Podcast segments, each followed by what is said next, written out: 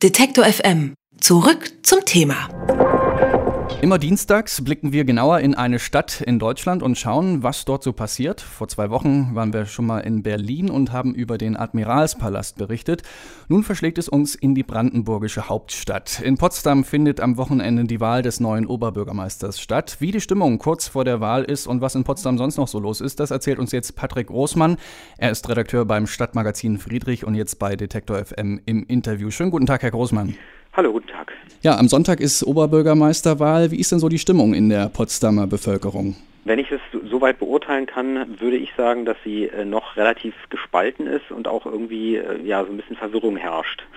W warum? Weil es einmal die Kräfte gibt, die man sowieso schon kennt. Also Herrn Jakobs von der SPD kennt man, das ist ja schon fast so eine Art von ähm, Institution mittlerweile als Bürgermeister und es aber auch so ein paar andere Kandidaten gibt, über die man eigentlich noch viel zu wenig weiß und wo man jetzt sich erst so ein bisschen rangetastet hat oder wo man nicht so richtig weiß, für was die eigentlich stehen, wie eigentlich fast bei jeder Wahl.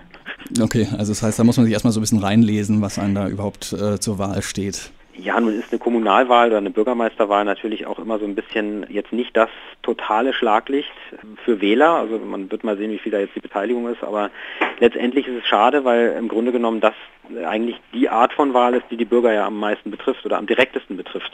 Stichwort Wahlbeteiligung, die lag 2002 bei 40 Prozent. Es gibt diesmal ganze acht Kandidaten. Das ist ja verhältnismäßig viel für eine mhm. Oberbürgermeisterwahl. Wie wird sich das Ihrer Meinung nach auf die Wahl auswirken? Ich glaube eben eher, dass es diesmal durch die Vielfalt, wobei ich die eigentlich begrüße, ähm, fast noch mehr Verwirrung gibt als äh, bisher schon. Es gibt zum Beispiel ja auch die Piratenpartei, die diesmal antritt mit Herrn Tute wohl. Das klingt ja erstmal alles ganz lustig und spontan, aber bei dem Mann, also ist eigentlich ein Fahrlehrer, und der hat eigentlich so gar nicht so einen richtigen Plan, was jetzt da tatsächlich zu tun wäre. Also man hat so ein bisschen das Gefühl, dass da jetzt auch so ein paar Spaßkandidaten mit dabei sind. Also zumindest er. Und demgegenüber, was ich ganz spannend finde, gibt es einen Kandidaten von Die Anderen. Das ist also auch so eine Splitterpartei und das ist ein ganz junger Mensch, der Hartz-IV-Empfänger ist und der scheint sich von allen, so wie man das bisher mitgekriegt hat, jetzt allein fachspezifisch und was die ganzen politischen Ansichten angeht, fast noch am meisten äh, mit der Kommunalpolitik auszukennen. Und er kann das ganz gut vertreten, was ich schon wieder bezeichnend finde. Okay, was macht er denn anders, wenn er bei die anderen? Er hat sich einfach offensichtlich gut eingearbeitet und natürlich geht es ihm, wie man es bei einem Hartz-IV-Empfänger schon fast vermuten würde, auch so ein bisschen um die sozial Schwachen und um deren Belange. Aber auch in anderen andere kommunale Themen hat er sich irgendwie ganz gut vertieft, wo es andere gibt, wo man das Gefühl hat, die müssen erst nochmal selber so ein bisschen in die Lehre gehen und nachlesen, was eigentlich so Sache ist. Gibt es denn jemanden, bei dem man sagen kann, der hat einen besonders guten oder besonders außergewöhnlichen Wahlkampf betrieben? Etwas, was so ein bisschen aufgefallen ist in der Stadt Potsdam in den letzten Tagen?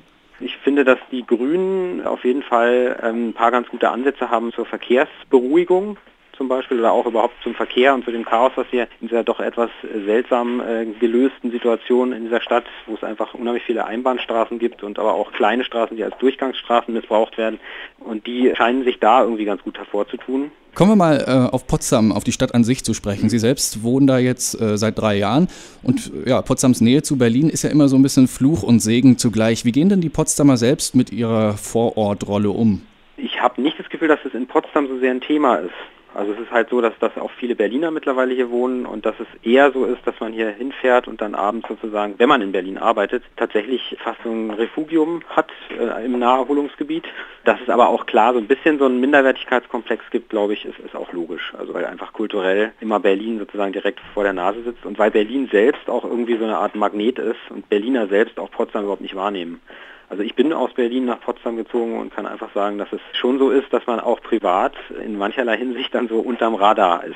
Da trennt sich dann sehr schnell die Spreu vom Weizen von den Leuten, die irgendwie tatsächlich die 30 Kilometer oder 35 Minuten Regionalbahn, was ja nun für einen Berliner lächerlich ist, also Berliner fahren wahrscheinlich in der Stadt öfter mal 45 Minuten mit der Bahn, als dass sie irgendwie 35 mal hier rausfahren.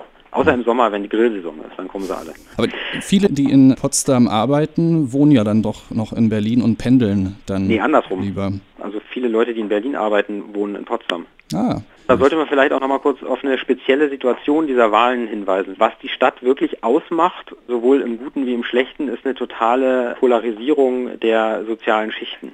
Also ich glaube, noch viel mehr als in anderen Städten von der Größe hat man wirklich alles vom superreichen Job und Jauch, wie sie alle heißen, mhm die irgendwie am Heiligen See logieren, bis zum äh, Hartz-IV-Außenbezirk mit Plattenbauten. Und das trifft sich dann natürlich äh, hier in der Innenstadt äh, auf der Fußgängerzone. Oder? Man kann wirklich sagen, dass das auch äh, sicherlich bei der Wahl ein spannender Aspekt ist, dass man hier alle Schichten wirklich quer durch die Bank, und deswegen gibt es vielleicht auch so viele Kandidaten, auf engstem Raum hat.